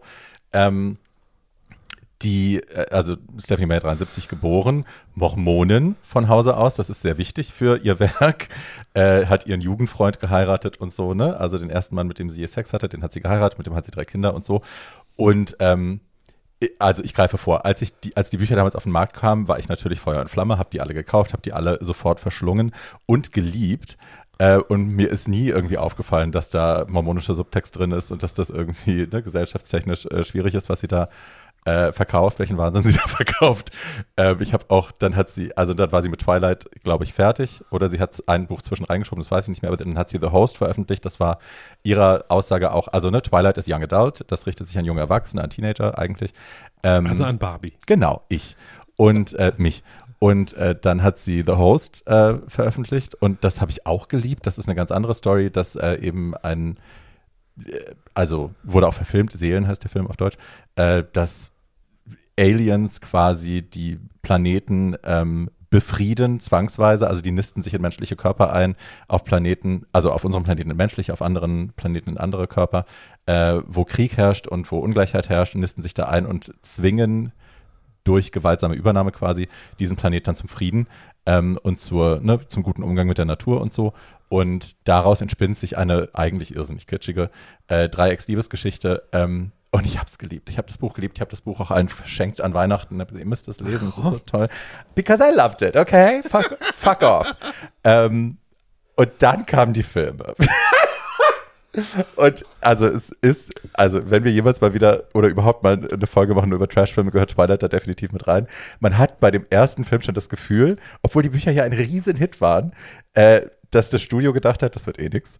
Also geben wir uns mal gar keine Mühe. So, es ist wirklich, also vom Casting angefangen, wie die Cullens gecastet sind. Keiner der Cullens, also der Familie von Edward, dem Vampir, das ist eine Wahlfamilie, die sind zusammen, weil sie eben alle Vampire sind und äh, der Oberchef der Cullens ist, äh, sind alle wahnsinnig mildtätig und am Wohle der Menschheit interessiert. Keiner von denen trinkt Menschenblut.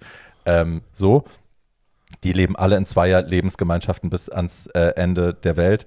Äh, ne? Es wird nicht fremdgevögelt. All diese moralische Befreiung, die Vampirismus so mit sich bringen kann, findet da nicht statt. Ähm, und die, das, also keiner von den Cullens sieht aus, wie er im Buch beschrieben ist. Keiner hat irgendwie auch nur annähernd was damit zu tun, wie sie beschrieben Die sind alles sehr, sehr weiß, sehr milchsämmlich aussehende Leute, die dann noch zusätzlich weiß geschminkt wurden. Die haben alle ganz hässliche Kontaktlinsen. Die sehen alle wirklich aus, als wäre es ein Casting und ein Make-up und Special Effects Unfall. Ähm, und es ist schlecht gespielt, das, also es ist alles scheiße an dem Film. Und dann kam die Kritikwelle und dann haben Leute gesagt, okay, Stephanie Meyer ist problematisch, weil die Hardcore-Mormonin ist und weil ihr Weltbild in diesen Büchern schon total mitklingt. Und ich war noch so, was? How? Und dann, wenn du über das Gelesene nachdenkst, fällt es dir natürlich total auf. Also wie gesagt, alle sind monogam. Äh, Bella, äh, in dem Bella Swan in dem Fall äh, gespielt von Kristen Stewart, äh, hat halt diese große Liebesgeschichte mit Edward, dem Vampir. Sie ist Mensch. Ähm, und sie möchte zum Beispiel Sex mit ihm haben und er verweigert das. Er sagt, nein, auf gar keinen Fall Sex vor der Ehe, wir müssen Warum? erst heiraten, weil sie nicht verheiratet sind. Ach so, okay. Es muss erst geheiratet werden, vorher darf man keinen Sex haben und so. Also ne, diese ganze Ja. Geschichte schwimmt da, schwimmt da total mit. Was total ignoriert wird, ist, dass er ein totaler Creep ist, der nachts bei ihr im Zimmer steht und ihr beim Schlafen zuschaut. Also ne, personal, personelle Grenzen kenne ich nicht, persönliche Grenzen. So mein Raum und so gibt's nicht. Ich bin hier der, der Obermacker und ich schaue dir zu, wann ich will. Ähm, creepy. So. Und das ist dann halt auch bei The Host so. Also wenn man es nochmal genau anschaut, die mormonische Weltanschauung ist ja durchaus crazy und auch borderline rassistisch. Also es hat ganz viele rassistische Züge.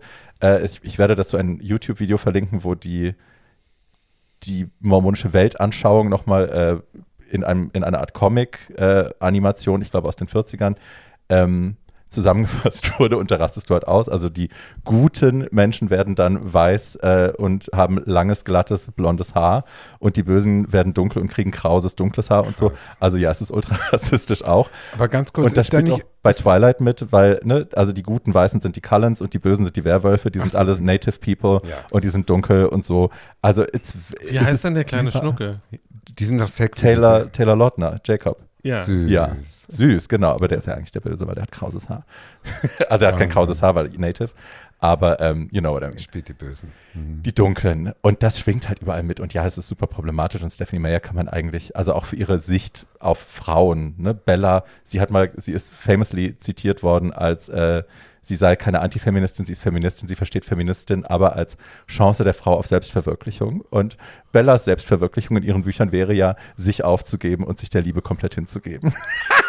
Was man, was man sehr gut machen kann, auch Hausfrauen können Feministinnen sein. Wow. Ja, Ähm, aber das ist, also die Hingabe an die Ideen des Mannes und das Unterordnen ist keine feministische Selbstverwirklichung. Ähm, die, die, so. die tolle äh, YouTuberin Lindsay Ellis hat ein, erst ein, es gibt, das kann man verfolgen, die sind auch je, jeweils über eine Stunde lang, also eine gute Auseinandersetzung mit Mhm. Frau Meier. Sie hat erst äh, vor vielen Jahren ein Video gemacht, das sich äh, sehr kritisch gegenüber Stephanie Meyer ge, äh, geäußert hat und dann vor drei Jahren ein Video, das heißt Stephanie Meyer, I'm sorry. Äh, und das sagt, äh, äh, dass Frau Meyer einer der Hm. ersten wirklich dämlichen Fälle von Cancel Culture ist. Ähm, und dass Frau Meyer eigentlich nichts weiter gemacht hat als ein Angebot an Leute, die das lesen müssen und dass niemand dazu gezwungen worden ist, das zu lesen. aber wo so- ist sie denn gecancelt? Sie ist nicht, sie- äh, deswegen sage ich dämliche Fälle von Cancel Culture. Ähm, und Frau Ellis setzt sehr schön auseinander, warum Frau Meier damals gecancelt worden ist, was viel damit zu tun hat, dass sie eine junge, weiße, erfolgreiche Frau war. Ähm, und ähm, dass es gute Gründe für dieses Canceling gab, dass dieses Canceling aber ausgeufert ist und dann viel Bullshit produziert hat. Okay, aber eine Frage habe ich. Warum hat das so einen Nerv getroffen, diese Bella-Liebesgeschichte? Das war ja, ist ja selbst an mir nicht vorbeigegangen, dass es da unzählige Fortsetzungen von gab und immer wieder dieses Liebespaar sozusagen Also in der glaube, Popkultur auf. Romantische, also gerade bei Young Adult, ne, wenn wir von, wenn wir davon ausgehen, dass demografisch die Leute, die das lesen, meistens Ja, äh, 16, junge 17, ja. Mädchen sind, die ne, sich Ja. in der Pubertät befinden und eventuell auch von der großen Liebe träumen, dann ist natürlich die Vorstellung, dass jemand, der das ewige Leben hat, der ewig leben kann, äh, sich ausgerechnet für dich als kleines sterbliches Ding interessiert. Ähm, das ist ne, die größte die größte Liebesbekundung ever. Ich könnte jede haben, auch über den, über den Stretch von Jahrhunderten hinweg, aber ich entscheide mich für dich. Und Aber ich entscheide mich doch nicht. Er beißt sie doch nicht und nimmt sie mit auf ihre, auf seine Seite. doch, Ach so, sie wird auch Vampirin. ja, ja. Ach so. Sie kriegt dann sogar ein nicht. Kind. Also es ist Oh. ja Ein. Vampirkind. ein Vampir, ein Oh. Halbvampirkind. Okay, Kriegt das sie. wusste ich. Ja, also, und das andere, Neres, nee, wie heißt sie? Neresme haben sie sie genannt? keine Das Ahnung. ist so blöd. Da ist ein Stimmt, böser, mormonischer, heimlicher Also Codename. man muss zu Frau Meier nochmal sagen, Frau Meier und Twilight gäbe es auch ohne das Internet nicht, weil angefangen hat das Ganze, wie so viel Literatur heutzutage, natürlich als Fanfiction. Ähm, das heißt, als diese, Also Bücher, als diese Bücher auf den Markt kamen, gab es schon eine eingebaute Fanbasis. Äh, und ich glaube, ohne diese eingebaute Fanbasis hätte auch der freundlichste Young Adult Verleger nach diesem ersten, nach der Lektüre dieses ersten Manuskripts gesagt, "Hm, maybe not. Du sag das nicht. Sag das nicht. Ich habe so viel Trash im Regal stehen, wo du glauben würdest, das kann nie. Kim Harrison, ich habe Kim Harrison geliebt und ich, ich gebe es offen zu. Young Adult, super Trash. mystifizierter Young Adult Super Trash. Und Kim Harrison ist wirklich, ich weiß nicht, ob es nur in der deutschen Übersetzung liegt, weil die, das Original war damals schwer zu kriegen. Ähm, das ist so schlecht, dass du wirklich, du fällst vom Glauben ab. Aber es sind so dicke Wälzer und es wird eins nach dem anderen wird geprintet und verlegt mit Begeisterung. Naja, du findest für jeden Dreck. um, Wenn genug Tatjana, Sex um Tatjanas steht, Frage Ja. nochmal zu beantworten. Meins war Angelique. Es ist natürlich, es ist natürlich die, auch die Young Adult ähm, Version. Es ist das Verlieben, sich verlieben in den Außenseiter, der aber, wenn man mal genau hinguckt, gar kein Außenseiter ist, sondern das wandelnde Patriarchat.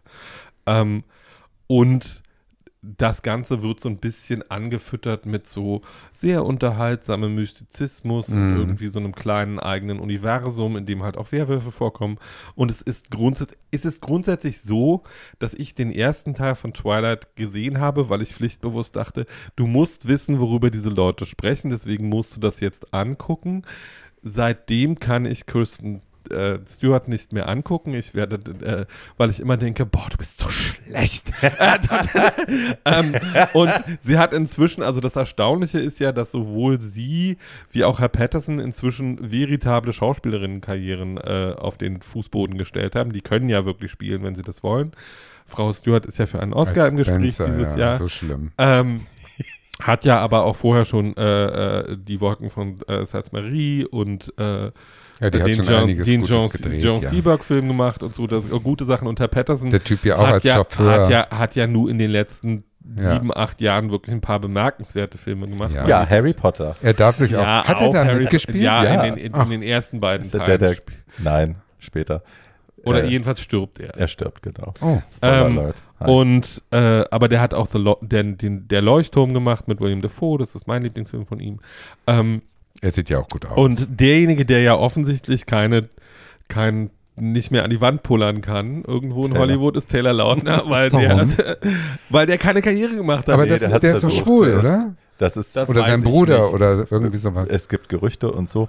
Ähm, na, Taylor hat direkt danach, der war auch einer der drei Bre- Breakout-Stars eigentlich Ja. und hat dann aber zwei, also einen Actionfilm, der grandios verrissen worden ist, in dem er, glaube ich, am Anfang nicht gut war, gemacht. Also ich glaube, er eignet sich halt sehr gut als Teenie Heartthrob und wenn es dann eben ins der Action-Genre Actionwelt. gehen soll, was er, glaube ich, und sein Management anvisiert hatten, ähm, Dann dann, ist es an die Wand Außer gefahren. es- Ich finde auch ehrlich gesagt, also es gibt ja, was Bella angeht, ne, gibt es ja die Leute, die sagen, Kristen Stewart äh, hat das furchtbar gespielt und sie ist schuld, dass Bella eine Kackfigur ist im Film. Ähm, die ist halt auch so geschrieben. Ne? Also Bella Nein, ist ich halt, würde, mache Frau Stewart da gar keine So, Vorsorge. die hat genau. halt geschrieben, die hat sie halt hat das gespielt, was sie geschrieben Blatt. worden ist. So. So. Ähm, und das ist halt, ist halt und wurde Kack- reich damit. ist halt und eine, lacht sich über ist halt, Tod. ist halt eine, ja, mein Gott, Ja. äh, und ist Weil halt, sie uns kennt, wie und- alle. und ist halt und, und ist halt inzwischen auch, äh, wie ich immer sage, eine bisexuelle Lesbe. Ähm, Ja. und ähm, so, jedenfalls kann ich Twilight nicht angucken, ohne mir die ganze Zeit Gedanken darüber zu machen, wie leer und sinnlos mein Leben ist und dass ich es gerade vergeude. Ähm, Das geht mir bei Vampirfilmen immer so. Oh nein. nein, das stimmt nicht. Hast du denn Ich- noch einen, Paul? Aber selbstverständlich. Ich komme auch jetzt zu einem äh, Vampirfilm, mit dem du nicht dein Leben vergeudest. Dieser Vampirfilm heißt A Girl Walks Home Alone at Night. Und so heißt er auch äh, auf Deutsch. Ähm, und ist ein, ein merkwürdiges Konstrukt, weil er eigentlich die Anmutung, äh, also der ganze Film ähm, hat, die Geschichte ist, der Film spielt im Iran. Ähm, und zwar in einer, in einer Stadt im Iran, die Bad City heißt. Das ist so ein, äh, ein mythischer Ort. Und äh, A Girl Walks Home Alone at Night gilt vielen Filmkritikern als das beste Debüt der letzten zehn Jahre. Ähm, gemacht hat den, hat den ganzen Munsch Anna-Lili Amirpur, ähm, die, wie man jetzt denken könnte, nicht im Iran lebt, sondern in Kalifornien und äh, eine äh, äh, Irano-Amerikanerin ist, sagt man, glaube ich, auf Deutsch. Jedenfalls ähm, hat sie diesen Film über Crowdfunding im äh, Internet mitfinanziert äh, und dann genau den, weil sie genau den Film machen wollte, den sie machen wollte. Das ist ein Schwarz-Weiß-Film über ein äh, Vampirmädchen, das Chador trägt, also dieses bodenlange, schwarze, verhüllende Gewand, äh, über einem quergestreiften ähm, Calvin Klein Oberteil und das Skateboard fährt. Das tut sie in Bad City auch. Und äh, dabei liest sie eines, schönes Nach eines schönen Nachts einen jungen Mann auf, der heißt Arash ähm, und ist der Sohn eines heroinabhängigen Vaters. Ähm, wie wir dann lernen, ist äh, äh, dieses, dieses Vampirmädchen hat keinen Namen, sondern heißt im Film immer nur The Girl. Ähm, und äh, hat den Drogendealer, der Arashes Vater mit Heroin ausstattet, hat ihm erst den Finger abgebissen, das ist eine sehr schöne Szene, ähm, und ihn danach ausgesaugt. ähm, in, in seiner Se und äh, dann begegnet sie Arash. Äh, Arash kommt auf Umwegen an das Heroin und das Geld äh, von diesem Dealer, der, ihn, der ihm vorher seine Luxuskarre ausgespannt hat, weil sein Vater ihm Drogengeld sch äh, schuldet. Und eigentlich will Arash nur sein Auto zurückhaben, wie alle Hetero-Jungs. Ähm, und äh, trifft dabei natürlich die Liebe seines Lebens, die ist äh, dieses Vampirmädchen. Äh, es geht ähm, wie in vielen Vampirfilmen um alle möglichen Formen von Sucht, weil das ist die andere große Vampir-Metapher, die in den letzten 40 Jahren bearbeitet wird. Mein Lieblingsfilm zu diesem Thema ist The Addiction mit Lily Taylor von Abel Ferreira. Das ist ein weiterer wunderbarer schwarz-weiß Vampirfilm, äh, auch ein lesbischer Film. Und äh, den gibt es aber leider gerade nirgendwo auf Deutsch zu kaufen oder zu sehen. Sonst Aber es ist ja auch Only Lovers Left Alive ist ja dasselbe. Also es ist ja auch eigentlich Ja, das ist das das ist das schaut sich auch wie so ein Junkie Das ist das das, das ist das dritte Thema. Also das das eine äh, The Only Lovers Left Alive, also ein Jim Jarmusch Film mit äh, Tilda Swinton hat das dritte Vampir-Thema, nämlich die Unendlichkeit des eigenen Lebens. Ja, ja, aber man damit ich habe es nur anfängt. eingeworfen, weil da auch die Suchtthematik da ist. Das ist genau. ja auch genau. wie Drogenbeschaffung eigentlich und dann der Turn, wenn man sich, wenn man das kleine Gläschen getrunken hat, dann liegt man genau. rum und fantasiert und die Welt genau. dreht sich. Also ja. Ähm, und das ist in, äh, aber A Girl Walks Home Alone at Night ist, als er 2008 rauskam, sehr gelobt und sehr, äh, sehr breit besprochen worden äh, und hat, hat seine Regisseurin auf den Platz gestellt. Äh, die hat inzwischen auch noch zwei weitere sehr gute Filme gemacht und äh, ist was die Schauwerte anbelangt, irgend, weil dass diese ganzen Filme in Schwarz-Weiß gedreht werden, wenn sie sich mit schweren feministischen Themen, also in The Addiction von Ferrera ist, hat auch ein äh, sehr feministisches Thema, das ist hier auch so, dass die in Schwarz-Weiß gedreht werden, hat natürlich was damit zu tun, dass Leute, die sich für das Genre interessieren, alle Nosferatu gesehen haben und Nosferatu auch was Kameraführung und Bildsprache anbelangt, der das große Vorbild und der große Blueprint für Vampirfilme ist. A Girl Walks Home Alone at Night ist so ein bisschen so, als hätte Tarantino einen Vampirfilm mit feministischer Hauptfigur gedreht.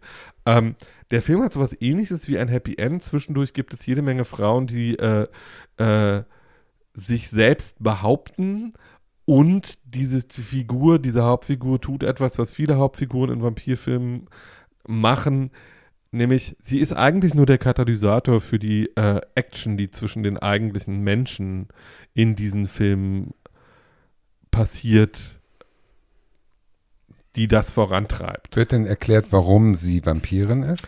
Ähm, es gibt eine vierteilige Comicreihe, die nachdem der Film ein großer Erfolg war, rausgekommen Aber ist. im Film selber? Im Film selber bleibt das im Unklaren, darum okay. geht es auch nicht. Sondern es geht darum, wie Leute mit verschiedenen Formen von Sucht und Abhängigkeit umgehen. Egal, ob das eine emotionale Abhängigkeit ist, wie sie Arash mit, sein, mit seinem Vater hat, oder äh, es, gibt, es gibt auch eine, äh, eine äh, und was es in diesem Film auch gibt, ist eine mehr oder weniger als Erzähler funktionierende non-binary queere Figur. Ähm, die sehr schöne, sehr äh, emotionale und evokative Tanzeinlagen hat ähm, und die mehr oder weniger als der griechische Chor in diesem Film funktioniert und von der die Regisseurin sagt, dass das die Figur ist, wegen der sie den Film gemacht hat, weil Vampir zu sein wäre im Iran nicht so schlimm wie homosexuell zu sein. Aber wenn jetzt ein äh, Vampirmädchen einen heroinsüchtigen Dealer austrinkt, ist sie dann auch heroinsüchtig? Der, der Dealer ist ja nicht heroinsüchtig, sondern so. nur seine Kunden. Und das ist natürlich. Ich habe mal überlegt, weil ich was über was ich hatte eine Idee für einen Roman und habe äh, dann also natürlich wollte ich über Vampire schreiben, aber hey. Natürlich. Natürlich. Write about what you know.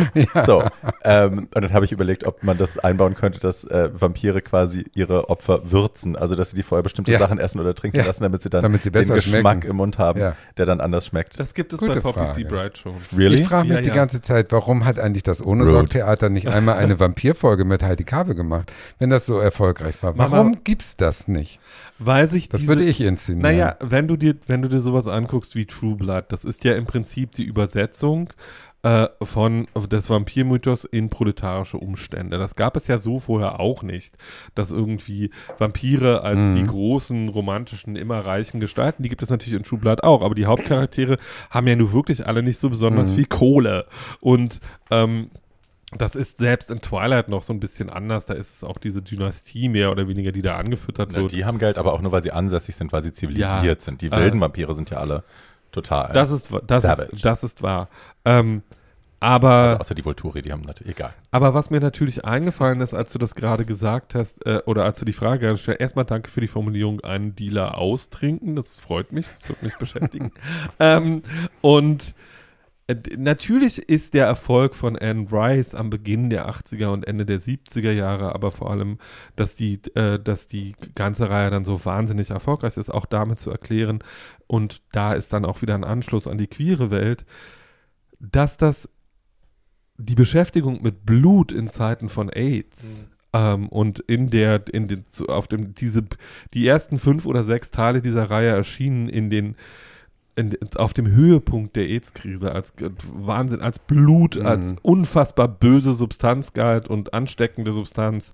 Und als es darum ging, dass Leute einen Weg gesucht haben zu überleben und dann diese Figur zu haben, die sich von Blut ernährt und dabei ewig leben kann, ist natürlich nochmal eine völlig andere äh, Motivation, als wir das, als wir das heute haben. Deswegen war Anne Rice auch in den 80er und Anfang bis Mitte der 90er Jahre so erfolgreich und sowas wie Maya oder True Blood kam sehr viel später.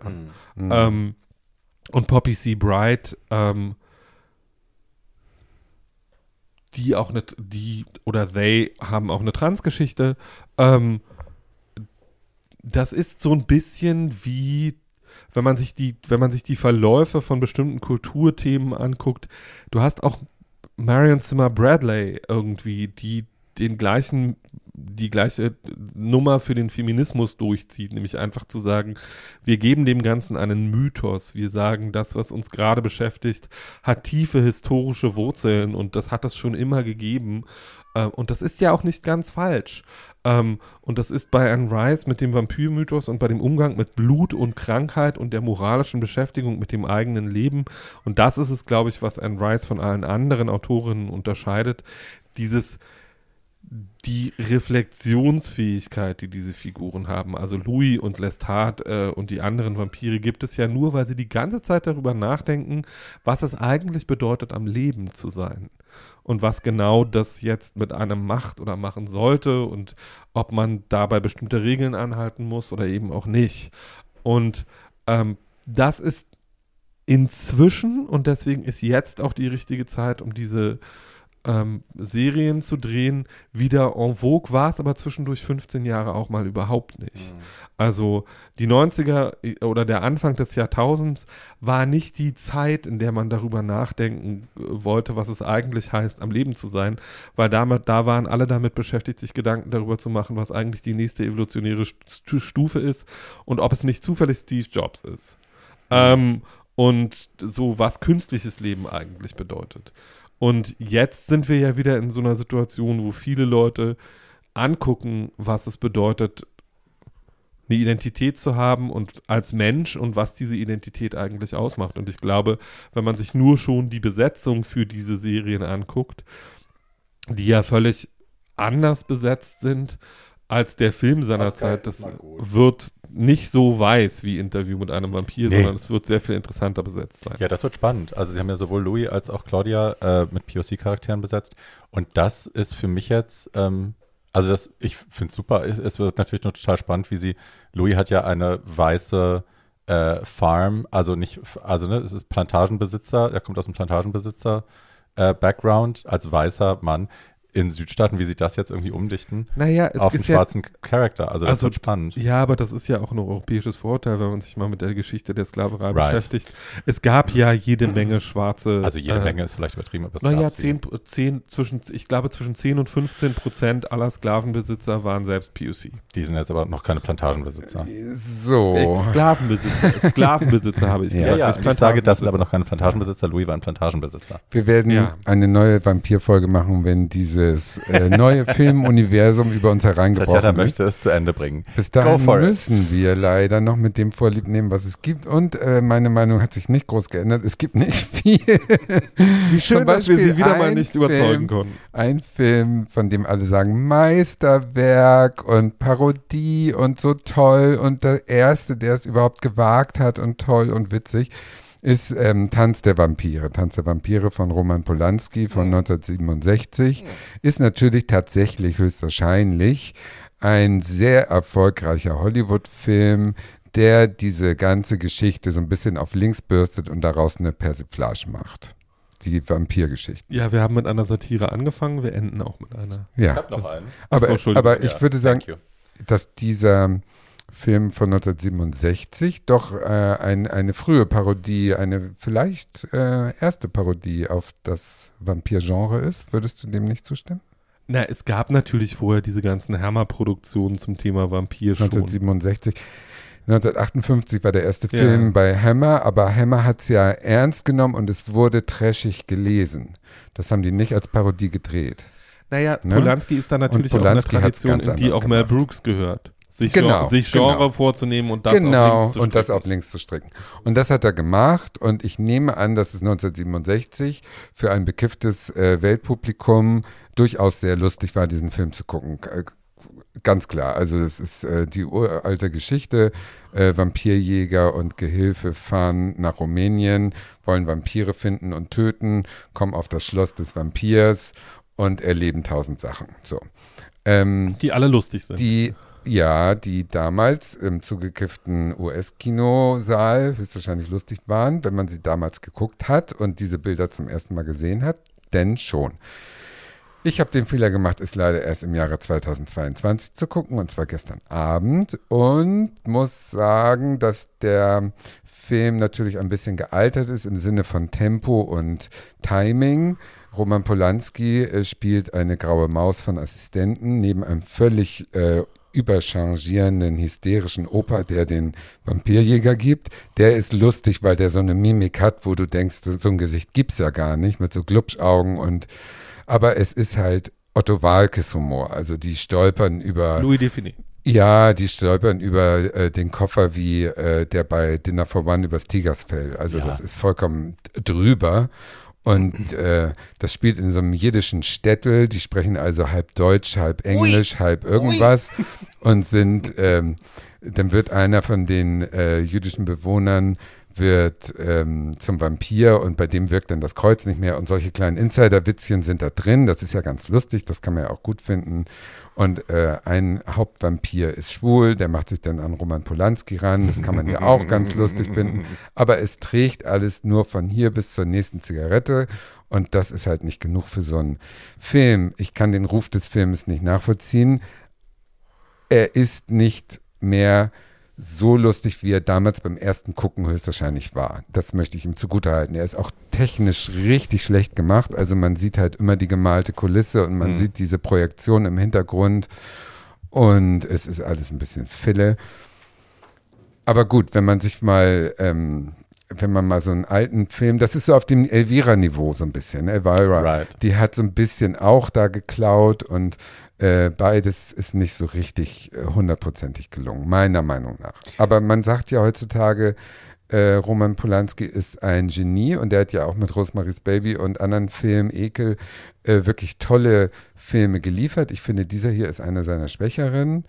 Äh, mag ich mit alleine stehen, aber wir haben die Chance, Paul ist gerade auf Klo, dass wir das ohne Widerworte so stehen lassen und dass wir jetzt nicht zu hören kriegen, warum das ganz falsch ist. Insofern, Ich fand ja. den ja toll. Ich habe den als Kind gesehen. Ja, als Das Kind. war einer der ersten Otto Filme. gruseligeren auch Filme, die ich Kind. gesehen habe. Das war auch Ja. der erste, wo ich nachts nicht schlafen konnte, tatsächlich vor dem Exorzisten, wo ich dann mehrere Nächte nicht geschlafen Oh habe. Gott, ja. War der, weil Graf Krollock mich nachts dann heimgesucht hat in meiner Fantasie.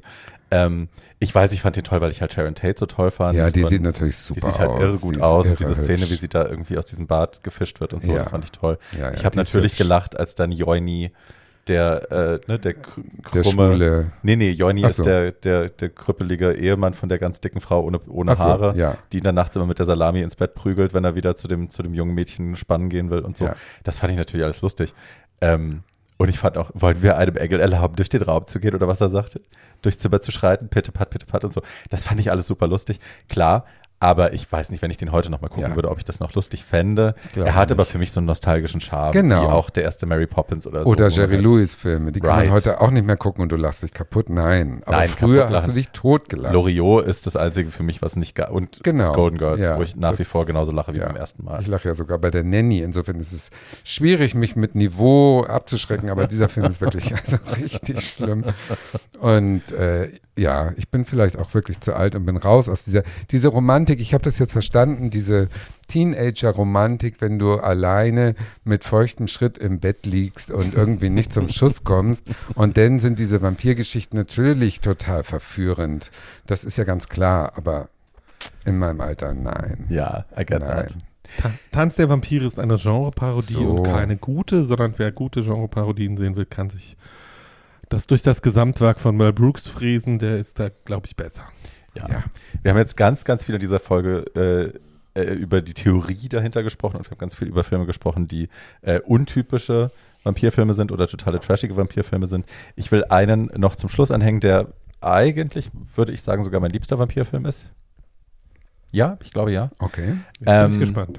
Und der ist all das, was man von einem 80er-Jahre-Vampirfilm erwartet. Die Rede ist von Lost Boys. Yay! 1987, Joel Schumacher hat Regie geführt. Ähm, Der schwule Joel Schumacher, muss die, man der. Cast ist äh, also teilweise star-studded. Äh, wir haben die beiden Corys, ähm, noch bevor alles schiefgegangen ist. Wir haben Corey Haim und Corey Feldman, die ja äh, in dem Film als Kinder zu sehen sind, die dann mehrere Filme zusammengedreht Sind das haben. die Missbrauchten aus Genau. der Oh. Genau. Mhm. Es gab dann später auch die MTV-Show The Two Corys, ich glaube, es war MTV, Mhm. äh, wo Corey Haim oder auch später dann Corey Haim ist halt ne, an seinem Missbrauch zugrunde gegangen und hat dann äh, Drogen gezeichnet, immer Mhm. wieder auch öffentlich gesagt, wer ihn alles missbraucht hat. Ein guter Freund von Michael Jackson.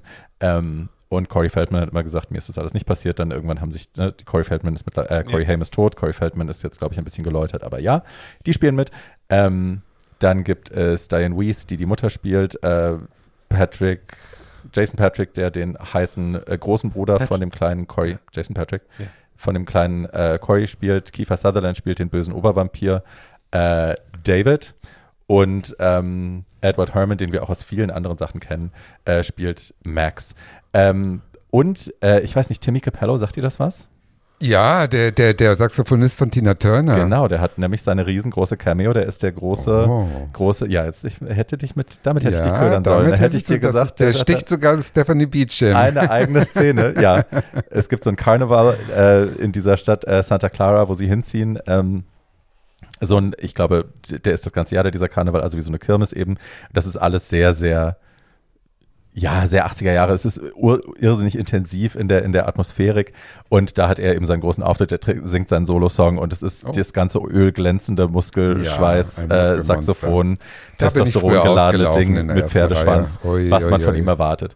Und das ist, der ganze Film ist so, ne? Also du, wir haben sehr viel äh, Big-Haired Vampires, also jeder, jeder Mann hat quasi ein Mullet und äh, eine Dauerwelle oben drin und sehr viel Haarspray.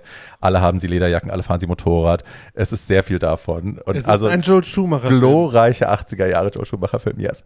Ähm, die Story ist relativ simpel, also äh, ja, shocking, I know. Diane Weiss spielt äh, Lucy Emerson, die mit nach ihrer Scheidung mit ihren beiden Söhnen Michael und Sam einen Neuanfang äh, wagen will in der fiktiven Stadt Santa Carla, irgendwo an der Küste. Ähm, und der ortsansässige Vampir-Clan, das sind eben diese ganzen Halbstarken rund um Kiefer Sutherland, machen ihr da, versuchen ihr dabei einen Strich durch die Rechnung zu machen. So, Bums. Ähm, es gibt Leute, die das im Nachhinein verklären wollen, diesen relativ einfachen Plot, als äh, ein frühes äh, Fanal gegen den Antifeminismus in Amerika und äh, sie als äh, alleinerziehende Mutter, die mit ihren beiden Jungs loszieht, um neues Leben zu wagen, wäre damals Ende der 80er ein riesengroßes Statement gewesen. Das möchte ich so wirklich nicht unterschreiben. Ich glaube, der Film ist und bleibt relativ simpel, aber er gibt mir eben all das, was ich liebe, ähm, wie diese, also Michael, der ältere Sohn, der heiße Jason Patrick, der dann ja auch später ähm, äh, Julia Roberts gedatet hat lange. Und Der in war- solchen Meisterwerken. Ach, ist das der mit dem schiefen Mund so ein bisschen? Ja, ja, der Ah, hat in solchen den mag der Meisterwerken- Hotte, ich. Ja, der der hat in solchen ja, Meisterwerken wie Speed 2 mitgespielt. Oh, Ja, der ist heiß. good stuff. Äh, der wird eben äh, angefixt von äh, dem Kiefer Sutherland Charakter. Ähm, die, also die, die haben eine Competition quasi um dasselbe Mädchen Star, die finden die beide heiß. Star und ihr kleiner Bruder sind irgendwie in dieser Vampirklicke mit drin, aber sie sind keine Vampire so richtig, we don't know. Ähm, auf jeden Fall trinkt er aus einer Flasche irgendein rotes Ding, irgendein rotes Zeug und ist dann halt auch so halb Vampir. Und die battlen sich dann eben äh, über einen ganzen Zeitraum und die Jungs werden damit reingezogen, also die Kleinen. Und äh, gemeinsam geht man dann eben, ne, geht man den Krieg gegen die Vampire an, ähm, bis man dann endlich dem Obervampir gegenübersteht. Und ob man gewinnt oder nicht, sei jetzt mal nicht Zeigt euch dann gesagt. das Licht. Wer Genau. ist der Obervampir? Ist das Kiefer Sutherland Das darf oder ich nicht sagen. Ach, das Nein, darfst das du ist nicht sagen. Also man muss dazu sagen, es ist alles unglaublich homoerotisch Das ist das Ding. Ja, es das gibt ich gerade also, raus. es gibt eine Storyline, es gibt Leute, die behaupten, eigentlich handelt Lost Boys davon, dass äh, der Jason Patrick Charakter und der Kiefer Sutherland Charakter So sehe ich diesen Film. heiß aufeinander sind und versuchen sich gegenseitig zu beeindrucken und ne? Gibt der, es der eine will ihn da reinziehen und der andere Ja. weigert sich und irgendwie ist das Mädchen dazwischen und man weiß es nicht. Aber ja, Spannend. der Film ist eigentlich Trash. Der Sound Soundtrack ist super. Also der Film ist kein Trash, das ist böse. Der Film ist toll, aber es ist ein 80er Jahre äh, Mhm. Unterhaltungsfilm. Äh, der Soundtrack ist mega. Cry Little Sister, äh, da performt von äh, Gerard McMahon. Nett. Ähm, der, Der Song ist iconic. Der hat, glaube ich, genau, man kennt nur das eine Lied und sonst nichts von diesem Menschen. Super gecovert von Marilyn Manson auch, kann man super gut hören. Also ich kann das sehr gut hören an dieser Stelle.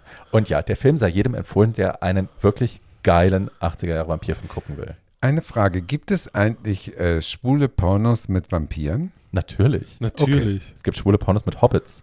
es gibt schwule The Witcher Pornos. Also es gibt ja nun wirklich alles. Okay, gut, okay, In okay. Zumindest Porno-Parodie, aber es wird dann ja Okay. mal richtig gefickt. Ja, Ja. klar. Okay, Ja. Of course. noch nie gesehen.